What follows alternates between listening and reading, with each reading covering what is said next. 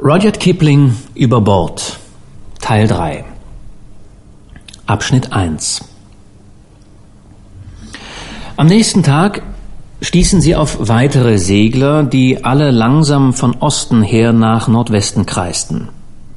Aber gerade als sie annahmen, sie könnten das Jungfrau flach erreichen, schloss sich der Nebel und sie ankerten, rings umgeben vom Klingeln unsichtbarer Glocken. Es wurde nicht viel gefischt, aber hin und wieder trafen sich Dories im Nebel und tauschten Neuigkeiten aus. In dieser Nacht, kurz vor Morgengrauen, rollten sich Dan und Harvey, die den größten Teil des Tags geschlafen hatten, aus den Kojen, um heiße Pasteten zu klauen. Es gab keinen Grund, sie nicht offen zu nehmen, aber so schmeckten sie eben besser. Und es ärgerte den Koch. Hitze und Geruch unter Deck trieben sie mit ihrer Beute nach oben, und sie fanden Disco an der Glocke, die er Harvey übergab. Halt dich ran, sagte er. Ich hab das Gefühl, ich höre was. Es war ein verlorenes, ärmliches Geklingel. Die dicke Luft schien es abzuwürgen. Und in den Pausen hörte Harvey das gedämpfte Kreischen der Sirene eines Liners, und er wusste inzwischen genug von den Bänken, um zu wissen, was das bedeutete. Grausam deutlich fiel ihm ein, wie ein Junge in kirschfarbenem Jersey, schicke Klamotten verabscheute er jetzt mit der ganzen Verachtung eines Fischers, wie ein ahnungsloser, ruppiger Junge einmal gesagt hatte, es wäre toll, wenn ein Dampfer ein Fischerboot rammte. Dieser Junge hatte ein Salonzimmer mit heißem und kaltem Wasser, und brachte jeden Morgen zehn Minuten damit zu, von einer Speisekarte mit Goldrand Dinge auszuwählen. Und dieser selbe Junge war jetzt um vier Uhr im grauen Morgen auf, in triefendem, knisterndem Ölzeug, und auf einer Glocke, die kleiner war als die Frühstücksglocke des Stewards, hämmerte er buchstäblich um sein Leben, während irgendwo ganz in der Nähe ein 30 Fuß langer Stahlsteven mit 20 Meilen pro Stunde dahinstürmte. Am bittersten war die Überlegung, dass da Leute in trockenen, getäfelten Kabinen schliefen, die nie erfahren würden, dass sie vor dem Frühstück ein Boot massakriert hatten. Deshalb schlug Harvey die Glocke. Hör dir das an. Die hat's ja eilig, sagte Dan die Sirene, dann die Glocke, dann ein Muschelhorn, die Sirene, die Glocke, ein Muschelhorn, die Sirene, die Glocke, ein Muschelhorn. Und See und Himmel flossen in milchigem Nebel ineinander. Dann spürte Harvey, dass er in der Nähe eines Körpers war, der sich bewegte, und merkte, dass er höher und höher hinauf starrte zur nassen Kante eines klippenartigen Bugs, der direkt über den Schoner hinweg zu rasen schien. Ein netter kleiner Wasserflaum kräuselte sich davor, und als der Bug immer größer wurde, zeigte er eine lange Latte römischer Zahlen, 15, 16, 17, 18 und so weiter, auf einer lachsfarbenen leuchtenden Bordwand. Mit einem Ton, dass einem das Herz stehen blieb, neigte das Ding sich vor und abwärts.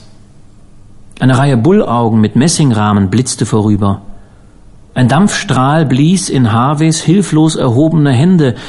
Eine Fontäne heißen Wassers rührte die Reling der Weir hier entlang, und der kleine Schone schlingerte und stampfte in einem Strudel zerrissenen Wassers, als das Heck des Liners im Nebel verschwand.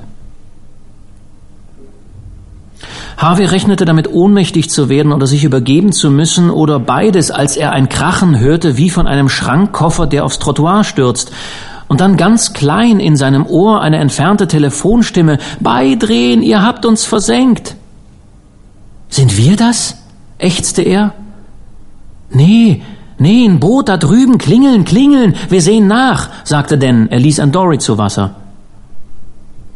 Eine halbe Minute später waren alle außer Harvey, Penn und dem Koch von Bord und weg.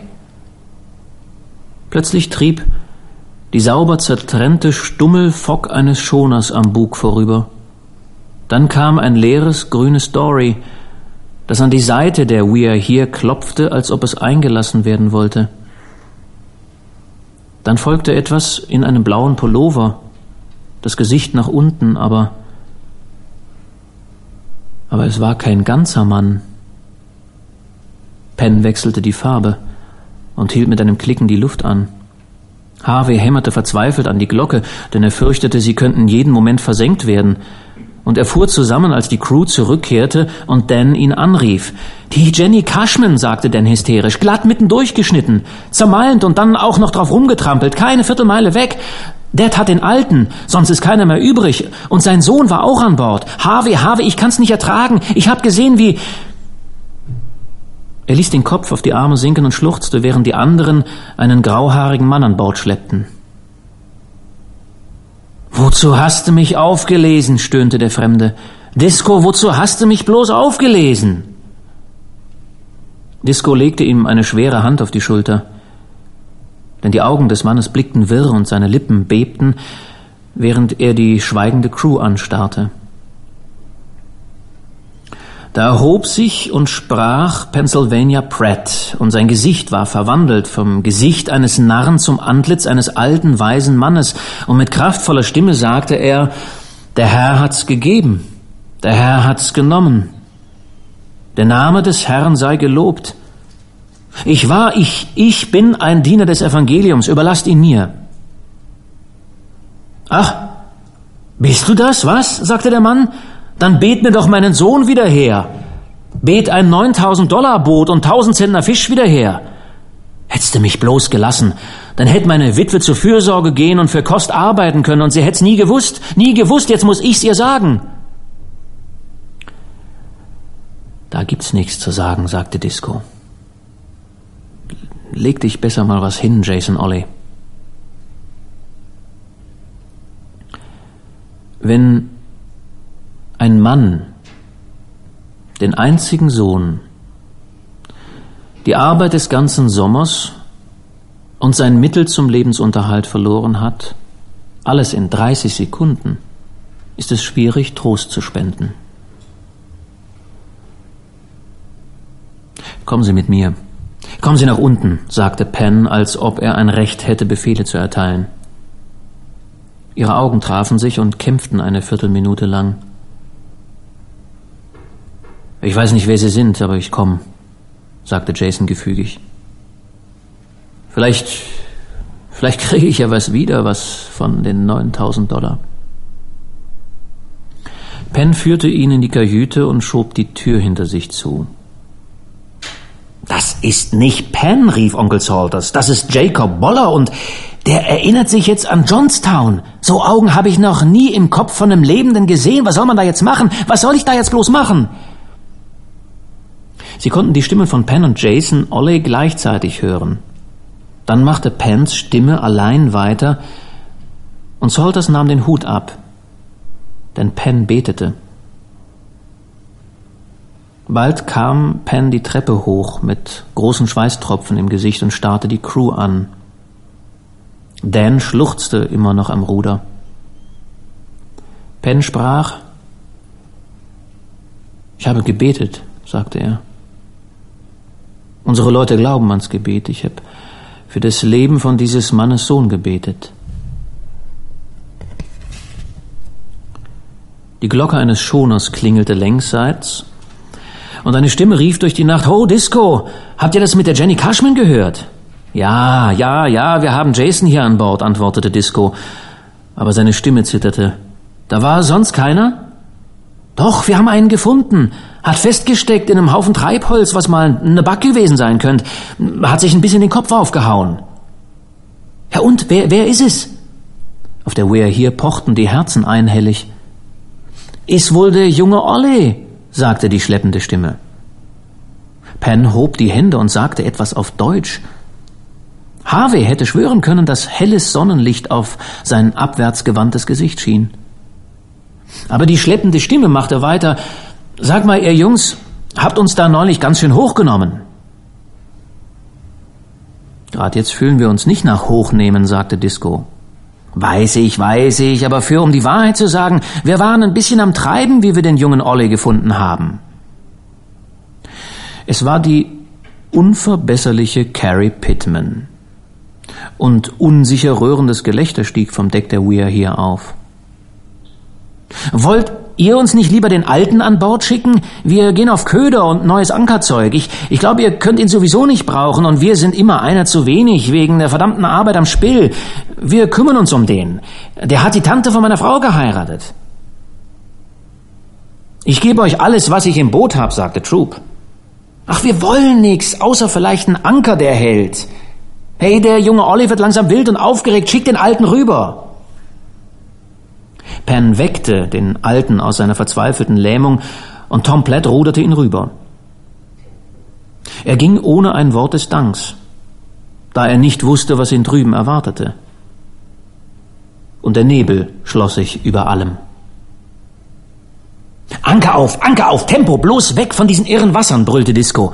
Und nie hatte man ihm schneller gehorcht. Die nächsten drei oder vier Tage ließ Disco alle gnadenlos schuften. Und wenn sie nicht nach draußen konnten, steckte er sie in den Laderaum, wo sie die Schiffsvorräte enger stauten, um mehr Platz für den Fisch zu machen. Die dicht geschichtete Masse reichte vom Kajütschott bis zur Schiebetür hinterm Herd im Logis. Und Disco zeigte ihnen, dass es eine große Kunst ist, Fracht so zu stauen, dass der Schoner bestmöglich getrimmt ist. So beschäftigte er die Crew, bis alle sich wieder gefangen hatten. Nachdem sie lange blinde Kuh im Nebel gespielt hatten, kam dann endlich ein Morgen, an dem Disco ins Logis hinabbrüllte, auf die Beine, Jungs, wir sind in der Stadt. Abschnitt 2 Bis ans Ende seiner Tage wird Harvey niemals diesen Anblick vergessen. Die Sonne war gerade über den Horizont gestiegen, den sie seit fast einer Woche nicht mehr gesehen hatten, und das niedrige rote Licht traf die Reitsegel von drei Flotten aus ankernden Schonern. Eine im Norden, eine im Westen und eine im Süden.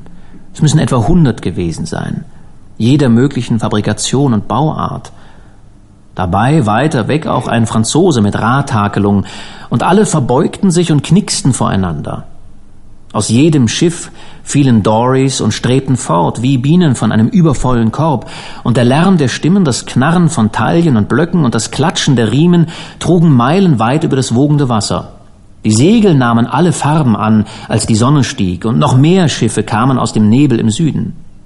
Die Dories bildeten Trauben, trennten sich, formierten sich neu und brachen wieder auf, alle in eine Richtung, während die Männer einander anriefen und pfiffen und spotteten und sangen, und das Wasser war gesprenkelt von Abfall, den man über Bord geworfen hatte.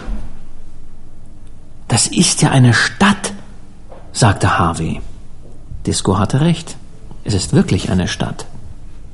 Oh, ich habe schon kleinere gesehen, sagte Disco. Das hier sind an die tausend Mann und da drüben ist die Jungfer.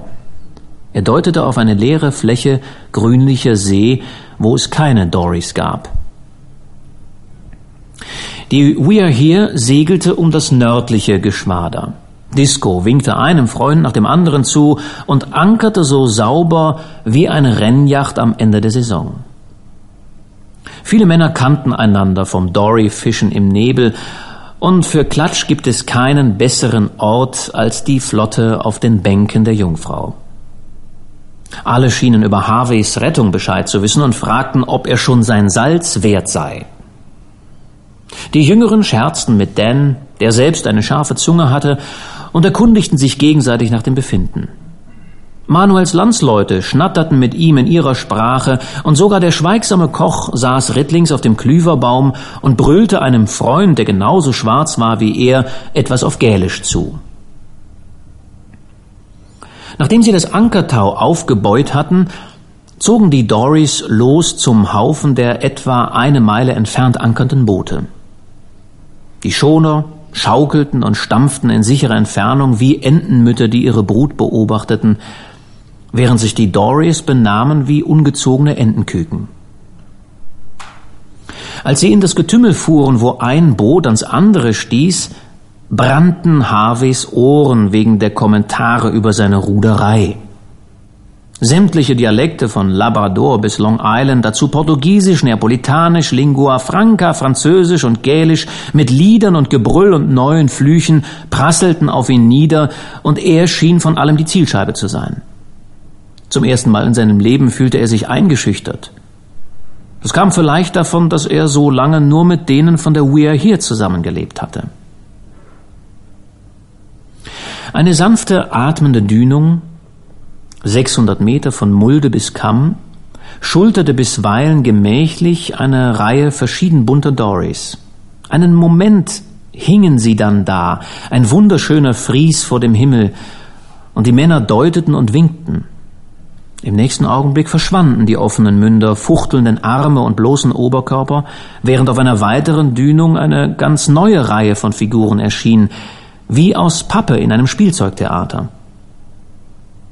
Und Harvey starrte, starrte und starrte.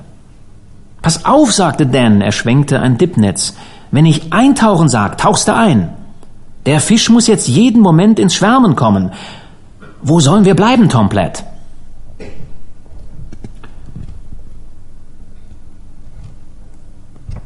Mit Stoßen, Schieben und Ziehen, wobei er hier alte Freunde grüßte und da alte Feinde warnte, führte Kommodore Tom Platt seine kleine Flotte gut frei nach Lee vom großen Haufen, und sofort begannen drei oder vier Männer an ihren Ankern zu zerren, in der Absicht, die Boote von der Weir hier auf den Lee-Bug zu nehmen.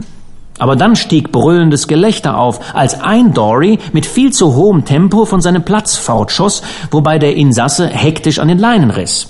Gib Leine nach, schrien zwanzig Stimmen. Der streift das schon ab. Was ist los? fragte Harvey, als das Boot südwärts davonzischte. Der ist doch eigentlich verankert, oder? Ja, klar ist der vor Anker, bloß rutscht der ganze Ankerkram jetzt weg, sagte Dan lachend. Hat sich ein Wal drin verheddert. Eintauchen, Harvey, da kommen sie!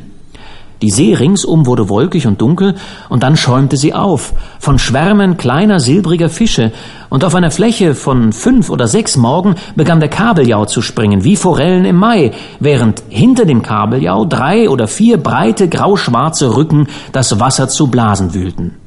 Dann schrie alles und versuchte den Anker einzuholen, um in den Schwarm zu gelangen, und geriet in die Leinen des Nebenmannes und sprach frei aus, was man auf dem Herzen hatte, und arbeitete wie rasend mit dem Dippnetz und kreischte den Gefährten ringsum Warnungen und Ratschläge zu, während das Meer wie frisch geöffnetes Sodawasser sprudelte, und Kabeljau, Männer und Wale stürzten sich gemeinsam auf die unseligen Köderfische.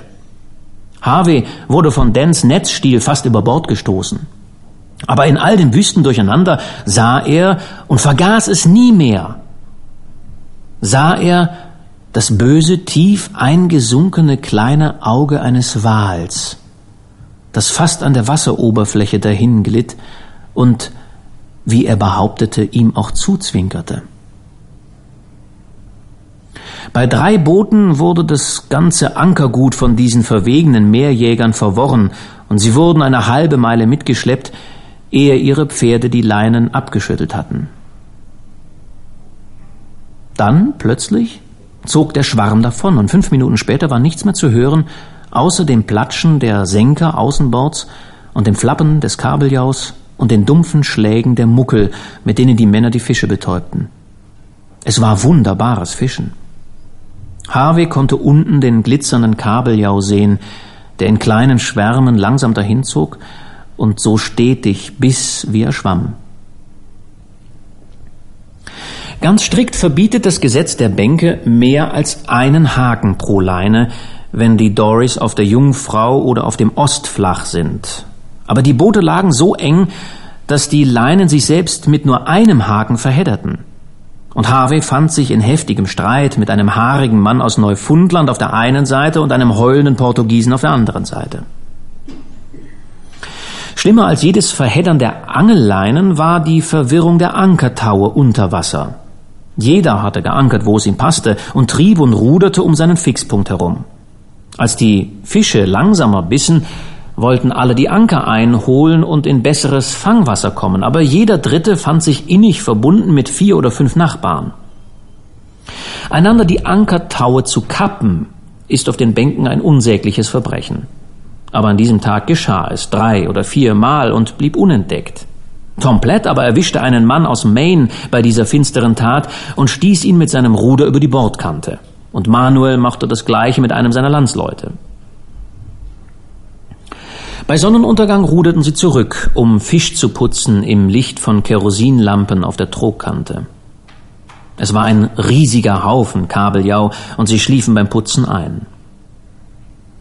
Am nächsten Tag fischten mehrere Boote genau über der Spitze der Jungfrau.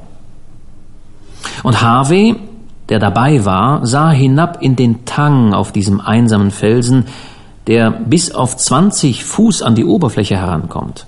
Kabeljau gab es dort in Legionen. Wenn sie bissen, dann gleich alle zusammen, und ebenso hörten sie aber auch wieder auf. Gegen Mittag gab es eine Art Pause, und die Doris suchten nach Unterhaltung. Dan war es, der den Schoner Hope of Prague sichtete, die eben zur Flotte kam, und als ihre Boote sich zur Truppe gesellten, wurden sie begrüßt mit der Frage, wer ist der gemeinste von der ganzen Flotte? 300 Stimmen antworteten fröhlich Nick Brady. Es klang wie Gesang zur Orgel. Wer hat alle Lampen dort geklaut? Das war Dans Beitrag. Nick Brady, sangen die Boote. Wer hat das Salz für Suppe verkocht? Wieder der muntere Chor. Nick Brady. Nun war Brady nicht besonders gemein, stand aber in dem Ruf, und die Flotte machte das Beste draus. Dann entdeckten sie einen Mann aus einem Truro-Boot, den man vor sechs Jahren bei der Benutzung einer mit fünf oder sechs Haken besetzten Leine erwischt hatte. Schnorrer nennt man das auf den Bänken. Natürlich hatte man ihn Schnorrer Jim getauft.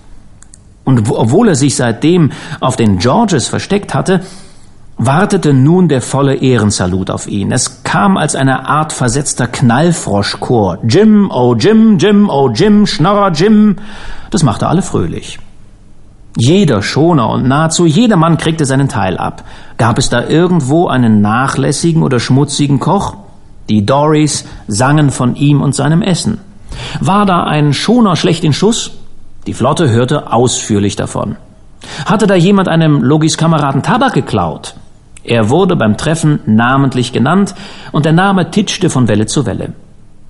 Discos unfehlbare Urteile, Long Jacks vor Jahren verkauftes Marktboot, Dans Angebetete, Pens Missgeschicke mit Dory-Ankern, Salters Ansichten über Dünger, Manuels kleine Abwege vom Pfad der Tugend, wenn er an Land war, und Harveys damenhafter Umgang mit den Rudern. Alles wurde der Öffentlichkeit vorgelegt. Und als um sie her der Nebel fiel in silberigen Schichten unter der Sonne, klangen die Stimmen wie eine Bank unsichtbarer Richter die Urteile fällten.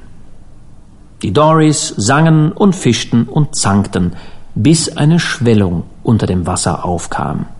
Da hielten sie dann mehr Abstand voneinander, um die Bordseiten zu schonen, und irgendwer rief, wenn die Dünung sich so weiterhebe, werde es über der Jungfrau zu Brechern kommen.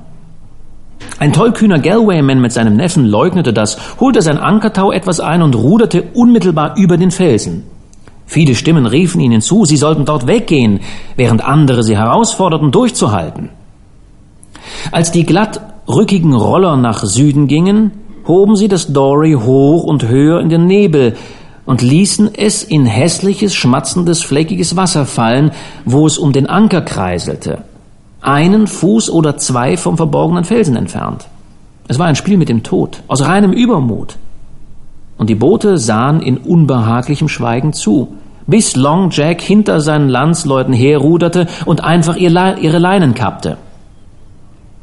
Bis Long Jack hinter seine Landsleute ruderte und einfach ihre Leinen kappte. Hört ihr denn nicht, wie's kloppt, rief er, pullt um euer mieses Leben, pullen, sag ich, pullen! Die Männer fluchten und wollten mit ihm debattieren, als das Boot abtrieb. Aber die nächste Dünung verhielt ein wenig. Ein tiefer Schluchzer und ein anwachsendes Röhren und die Jungfrau schleuderte ein paar Morgen schäumendes Wasser hoch, weiß, tosen und gespenstisch auf der seichten See. Und dann applaudierten alle Boote erleichtert Long Jack gewaltig und die Galway-Männer hielten den Mund. Ist das nicht schick? sagte Dan. Er schaukelte wie eine junge Robbe, die sich wohlfühlt. Jetzt wird die ungefähr jede halbe Stunde brechen, außer die Dünung türmt sich richtig auf. Was ist der normale Takt, wenn sie richtig zur Sache geht, Tom? Naja, einmal alle 15 Minuten ein Brecher, wie eine Uhr.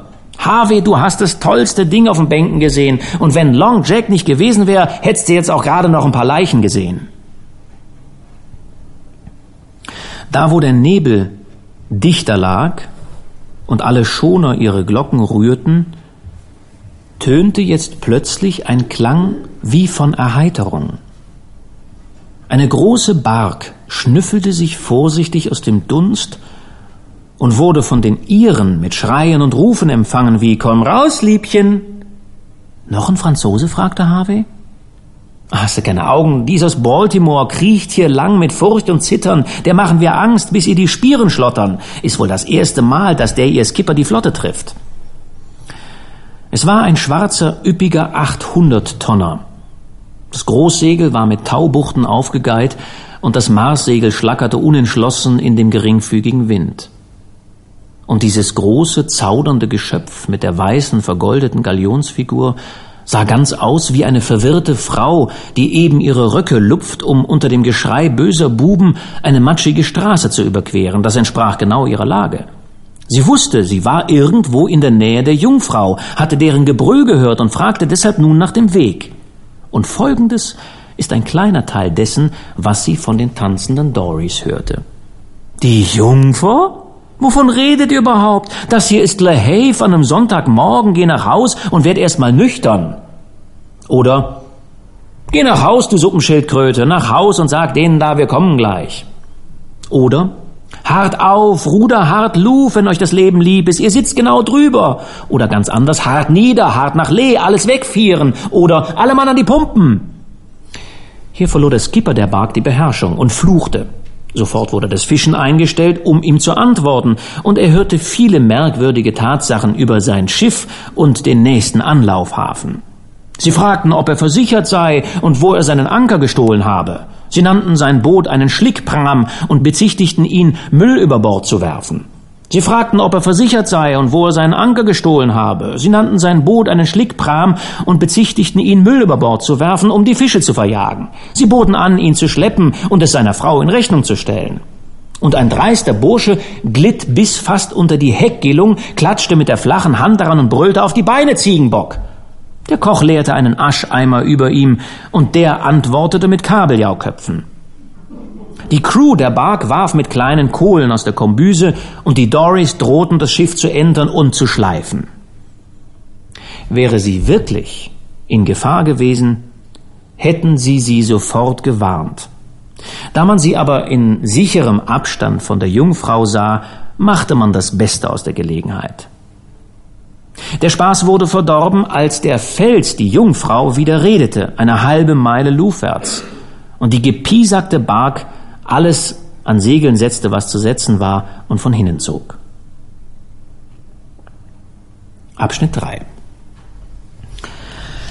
Diese ganze Nacht lang brüllte die Jungfrau heiser, und am nächsten Morgen sah Harvey auf einer mürrischen, weißhäuptigen See die Flotte mit schwankenden Masten wie auf ein Stichwort warten. Kein Dory wurde ausgeschwungen bis zehn Uhr. Bis zehn Uhr, als zwei von der Day's Eye sich ein nicht existierendes Abflauen einbildeten und ein Beispiel gaben. Eine Minute später war die Hälfte aller Boote draußen und tanzte in der kabbeligen Dünung. Aber Troop ließ die Leute von der We Are Here Fisch putzen. Er hielt es für sinnlos, etwas zu riskieren. Und als an diesem Abend der Sturm stärker wurde, hatten sie das Vergnügen, nasse Fremde aufzunehmen, die nur zu froh waren, Zuflucht zu finden. Mit Laternen standen die Jungen an der Reling. Immer wieder kam aus dem Dunkel der Ruf Dory, Dory. Dann verhakten und hieften sie einen durchnässten Mann und ein halb versunkenes Boot, bis ihre Decks gerammelt voll mit Dory-Nestern waren und die Kojen voll waren. Fünfmal während ihrer Wache mussten Harvey und Dan zur Vorgaffel springen und sich mit Armen, Beinen und Zähnen an Reb und Spieren und nassem Segeltuch festhalten, wenn eine große Welle die Decks füllte. Ein Dory wurde zu Splittern zerschmettert, und die See schleuderte den Mann kopfüber aufs Deck, wo er sich die Stirn aufriss. Und gegen Morgengrauen, als überall die kalten Ränder der rasenden See weiß glommen, kroch noch ein Mann herein, blau und gespenstisch, mit einer gebrochenen Hand. Sieben Extramäuler hockten am Frühstückstisch. Ein Schwede, ein Skipper aus Chatham, ein Junge aus Hancock, Maine, ein Mann aus Duxbury und drei aus Provincetown. Am nächsten Tag gab es bei der Flotte ein allgemeines Durchsortieren, und wenn auch keiner etwas sagte, aßen doch alle mit besserem Appetit, als ein Boot nach dem anderen Crew vollständig an Bord meldete. Nur ein paar Portugiesen und ein alter Mann aus Gloucester waren ertrunken. Ein Mann starb auf einem französischen Schiff. Es war jene Bark, mit der die Leute von der Weir hier um Tabak gehandelt hatten. Eines nassen, weißen Morgens glitt der Franzose ganz still davon zu einem Stück über tiefem Wasser.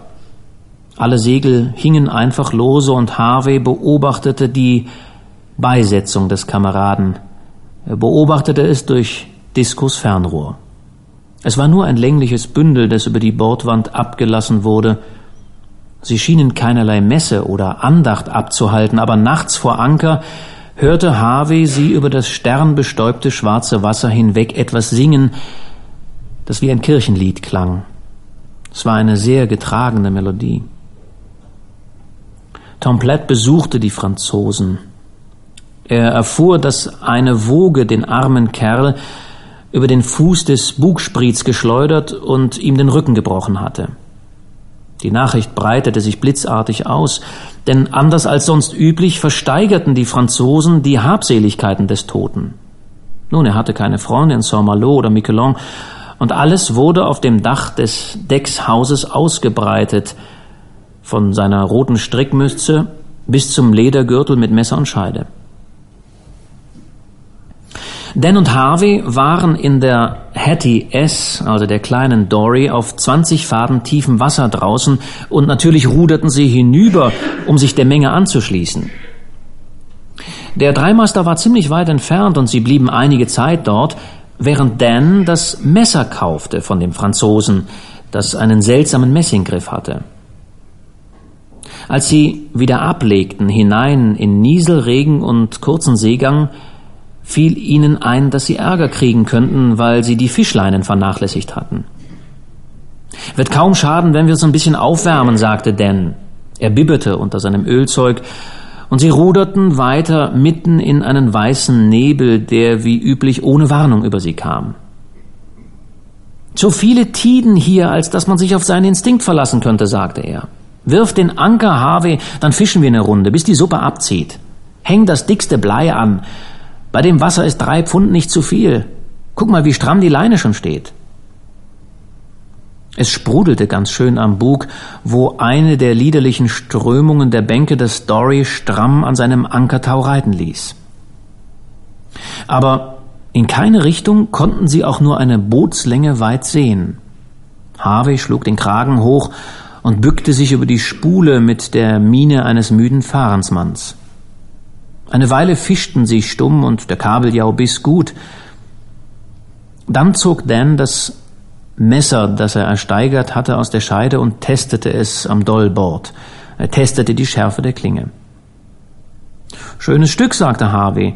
Wieso hast du das so billig bekommen? Naja, wegen denen ihrem blöden katholischen Aberglauben, sagte Dan. Er machte ein paar Stöße mit der hellen Klinge. Naja, die mögen kein Eisen nehmen, was einem Toten gehört hat, könnte man sagen. Hast du gesehen, wie die Franzmänner zurückgezuckt sind, wo ich es ersteigert hab? Aber bei einer Auktion wird doch keinem Toten was abgenommen, das ist ein Geschäft. Ja, wir wissen das klar, aber gegen Aberglauben kommst du nicht an. Das ist ein Vorteil, wenn man in einem fortschrittlichen Land lebt. Aber sag mal, wieso hat der Mann aus Eastport denn dann nicht mitgeboten?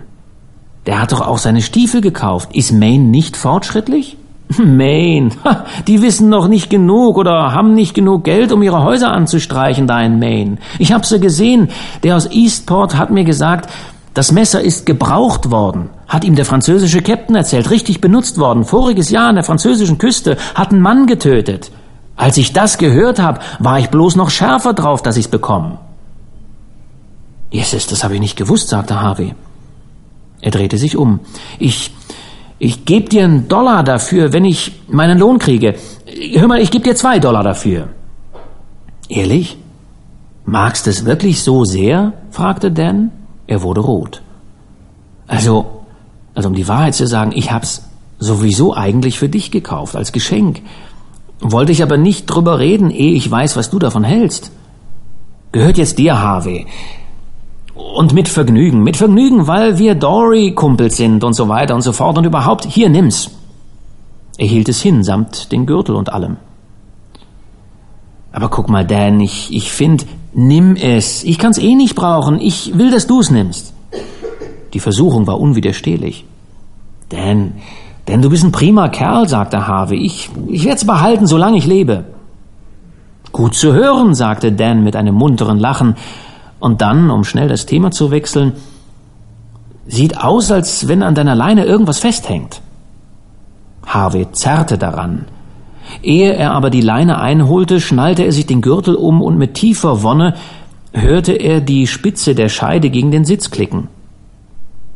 Verflixtes Ding, rief er, fühlt sich an, als ob wir über einem Erdbeerbeet wären.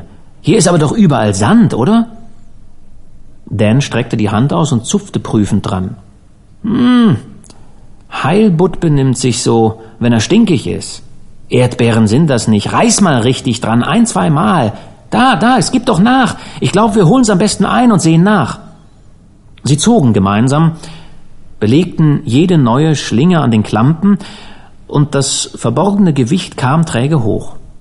Prise ahoi, pull, pull, pull, schrie Dan, aber der Schrei endete in einem schrillen, doppelten Kreischen des Grauens. Denn aus der See kam der Körper des toten Franzosen, der zwei Tage zuvor beigesetzt worden war. Der Haken hatte sich unter der rechten Achsel verfangen, und da schaukelte er, aufrecht und grauenhaft, Kopf und Schultern über Wasser. Die Arme waren an den Leib gebunden und er hatte kein Gesicht.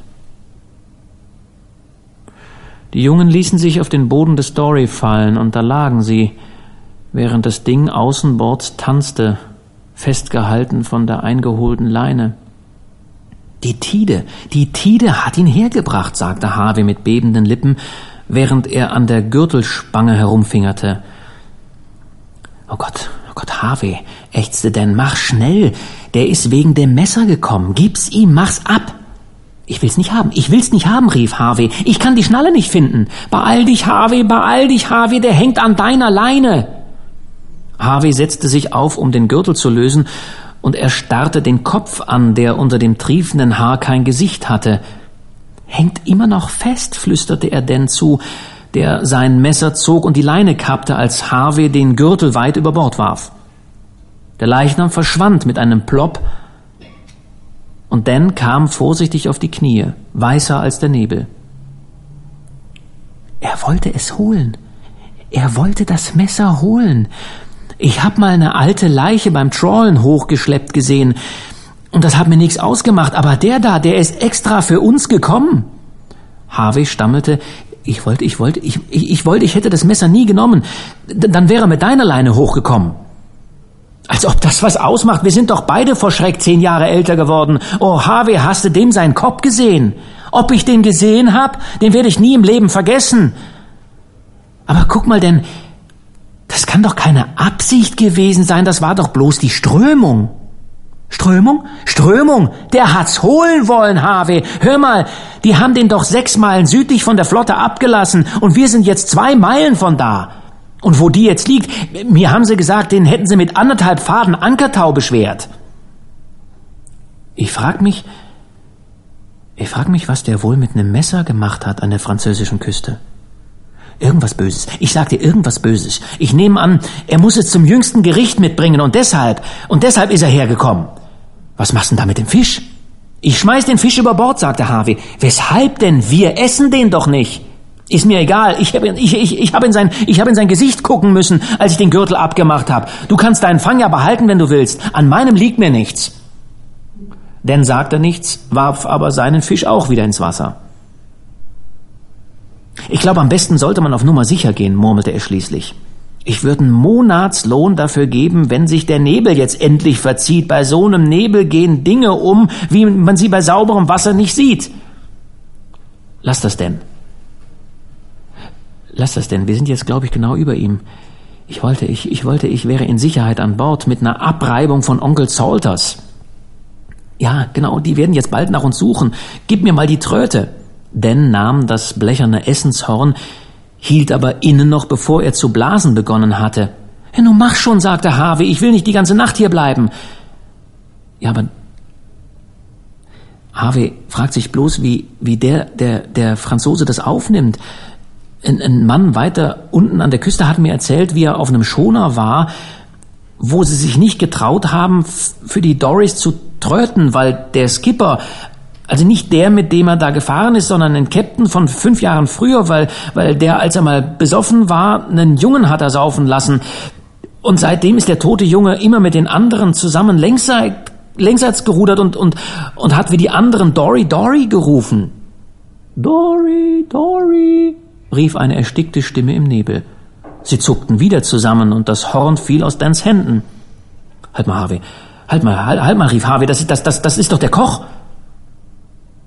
Hier sind wir! Hier, hier, hier sind wir, sagen beide Jungen zusammen.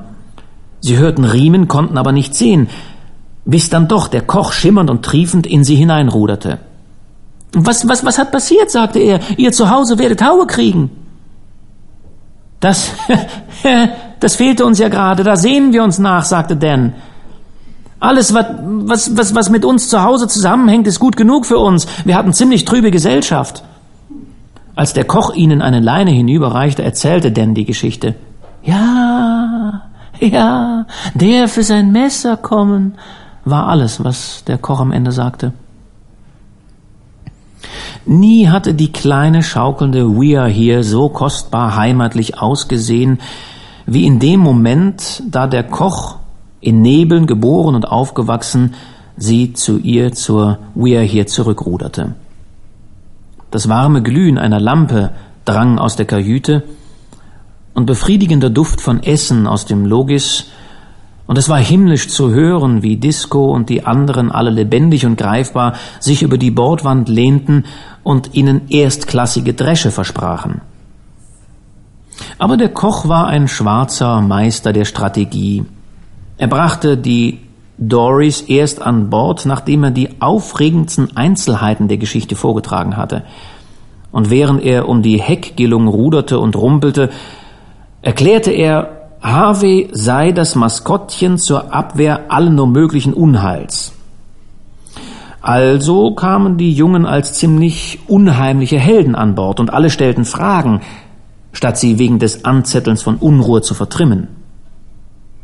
Der kleine Penn hielt eine beträchtliche Rede über die Narretei des Aberglaubens, aber die öffentliche Meinung war gegen ihn und für Long Jack, der bis kurz vor Mitternacht die gruseligsten Geistergeschichten erzählte. Unter diesem Einfluss sagte außer Salters und Penn keiner etwas über Götzendienerei, als der Koch eine Kerze einen Kuchen aus Mehl und Wasser und eine Prise Salz auf eine Schindel setzte und sie achteraus treiben ließ, um den Franzosen zu besänftigen, falls er immer noch rastlos wäre. Dan zündete die Kerze an, weil er den Gürtel gekauft hatte, und der Koch knurrte und murmelte Zaubersprüche, solange er den tanzenden Lichtpunkt sehen konnte. Als sie nach ihrer Wache in die Kojen krochen, sagte Harvey zu Dan, was ist jetzt mit Fortschritt und katholischem Aberglauben? Ha, Ich glaube, ich bin genauso aufgeklärt und fortschrittlich wie jeder andere. Aber wenn es um einen toten Matrosen aus Saint-Malo geht, der wegen einem 30-Cent-Messer ein paar arme Jungs zu Tode erschrecken kommt, also dann kann der Koch die Sache übernehmen, was mich angeht. Ich sehe mich vor bei Ausländern, lebendig oder tot, ist mir egal.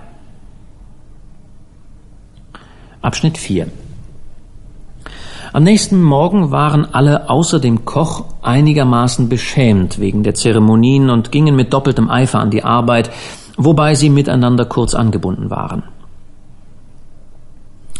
Im Rennen um die letzten paar Ladungen lag die We Are Here Kopf an Kopf mit der Perry Norman und sie lagen so eng beieinander, dass die Flotte Partei ergriff und Tabak verwettete.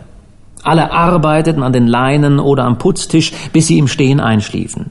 Es begann vor Morgengrauen und endete, wenn es zu dunkel zum Sehen war. Sie setzten sogar den Koch zum Schaufeln ein und steckten Harvey in den Laderaum, um das Salz anzureichen, während Dan beim Fischputzen half. Zum Glück verstauchte sich ein Mann von der Perry Norman bei einem Sturz in die Back den Knöchel und die Weir hier gewann. Harvey hielt es für unmöglich, auch nur einen einzigen weiteren Fisch in sie hineinzustopfen, aber Disco und Tom Platt stauten und stauten und trimmten die Masse mit schweren Ballaststeinen zusammen, und immer blieb bloß noch ein paar Tage Arbeit. Disco sagte keinem etwas, als das Salz aufgebraucht war. Er schlingerte zur Staukammer hinter der Kajüte und begann das schwere Großsegel herauszuzerren. Das war um zehn Uhr morgens. Bis Mittag war das Reitsegel eingeholt, Groß- und Marssegel waren gesetzt und Dories kamen längsseits mit Briefen an daheim. Und man beneidete die Weir hier um ihr Glück. Endlich wurden die Decks klar gemacht, die Flagge gehisst, gutes Recht des ersten Bootes, das die Bänke verlässt, der Anker eingeholt und das Schiff setzte sich in Bewegung. Disco gab vor, denen, die die Post noch nicht abgeliefert hatten, einen Gefallen tun zu wollen, und deshalb steuerte er elegant zwischen den vielen Schonern hindurch. Tatsächlich war das sein kleiner Triumphzug, und im fünften Jahr nacheinander zeigte es, was für ein Seemann er war. Um Kohlestücke gewickelt klatschten die letzten Briefe an Deck. Und die Männer aus Gloucester schrien Botschaften an ihre Frauen und Eigner. Die Vorsegel bebten wie die Hand eines Mannes, wenn er sie hebt, um Lebewohl zu sagen. Harvey entdeckte sehr schnell, dass die Weir hier mit Reitsegel, wenn sie von Ankerplatz zu Ankerplatz schlendert, und die Weir hier unter vollen Segeln auf Heimatkurs nach Südwesten zwei völlig verschiedene Boote waren. Sogar bei Jungswetter biss das Ruder und kalte aus. Er konnte spüren, wie das Gewicht im vollen Laderaum gewaltig über die Wogen vorwärts drängte und die strömende Blasenreihe außenbords ließ alles vor seinen Augen schwimmen. Disco hielt sie mit den Segeln auf Trab. In freien Momenten pumpten sie, denn der dicht gepackte Fisch schwitzte Salzlager aus, was die Ladung nicht verbesserte. Aber da nicht gefischt wurde, hatte Harvey Zeit, die See aus einem anderen Blickwinkel zu betrachten. Sie sahen wenig vom Horizont, außer wenn die Weir hier oben auf der Dünung ritt. Und meistens bahnte sie sich mit Gezappel, Ellbogenstößen und Scherzen standhaft ihren Weg durch graue, grau-blaue oder schwarze Mulden, die wie mit Spitzen kreuz und quer besetzt waren von Striemen bebenden Schaums. Oder sie strich fast zärtlich die Flanke eines größeren Wasserhügels entlang. Es war, als ob sie sagen würde, Du tust mir doch nicht weh, oder? Ich bin doch bloß die kleine We are here. Dann glitt sie weiter und kicherte leise vor sich hin, bis das nächste Hindernis sie annahm. Nicht einmal die stumpfsten Leute können so etwas Stunde um Stunde sehen, lange Tage hindurch, ohne es zu bemerken. Und Harvey, der alles andere als stumpf war, begann all dies zu begreifen und zu genießen die Hetzjagd der Winde, die über offene Weiten die tiefblauen Wolkenschatten zusammentreiben, den herrlichen Aufruhr des roten Sonnenaufgangs, den Kuss des Regens, der auf tausende toter, flacher Quadratmeilen fällt, die fröstelnde Einschwärzung von allem am Ende des Tages und die Millionen Runzeln der See im Mondlicht, wenn der Klüverbaum feierlich nach den niedrigen Sternen stieß. Aber am besten war es, wenn die Jungen zusammen ans Ruder durften, mit Tom Platt in Rufweite und die Weir hier ihre Reling ins krachende Blau schmiegte und über dem Spill ungebrochen einen kleinen selbstgemachten Regenbogen hochhielt. Dann wimmerte die Klau jedes Baums gegen den Mast, und die Schote knirschten und die Segel füllten sich brüllend, und wenn sie in eine Mulde glitt, zappelte sie wie eine Frau, die sich in ihrem Seidenkleid verfangen hat, und kam dann wieder hoch, der Klüver nass bis zur halben Höhe. Zu Hause, sagte Dan zu Harvey. Zu Hause, nächsten Sonntag, heuerst du einen Jungen an, der dir Wasser ans Fenster schüttet, damit du überhaupt schlafen kannst. Ich meine, du bleibst ja wohl bei uns, bis deine Leute da sind, oder? Weißt du, weißt du, Harvey, was das Beste ist, wenn man wieder an Land kommt? Hm. Ein heißes Bad vielleicht? fragte Harvey. Seine Augenbrauen waren ganz weiß von getrockneter Gischt. Ja, ein heißes Bad ist gut. Aber ein Nachthemd, ein Nachthemd ist besser. Habe ich träum schon von Nachthemden, seit wir das Großsegel angeschlagen haben. Weißt du, in einem Nachthemd, da drin kannst du mit den Zehen wackeln. Man hat bestimmt ein frisches für mich, ganz weich gewaschen. Harvey, es geht heim nach Hause, kannst du an der Luft merken. Die zaunernden Segel flappten und taumelten in der dicken Luft, während ringsumher die See sich glättete, blau und ölig. Und ja, und als sie nach Wind pfiffen, kam nur Regen, wie in stacheligen Ruten platzend und trommelnd, und hinter dem Regen kam der Donner und die Blitze der Augustmitte. Mit bloßen Füßen und Armen lagen sie auf dem Deck, und erzählten einander, was sie an Land als erstes Essen bestellen würden. Denn inzwischen war das Land deutlich zu sehen. Die Flagge. Die Flagge, sagte Disco plötzlich. Er wies nach oben. Was, was, was, was, was ist denn? fragte Long Jack. Otto. Otto, Halbmast. Die können uns jetzt von Land sehen. Mein Gott, sagte Long Jack, habe ich ja ganz vergessen.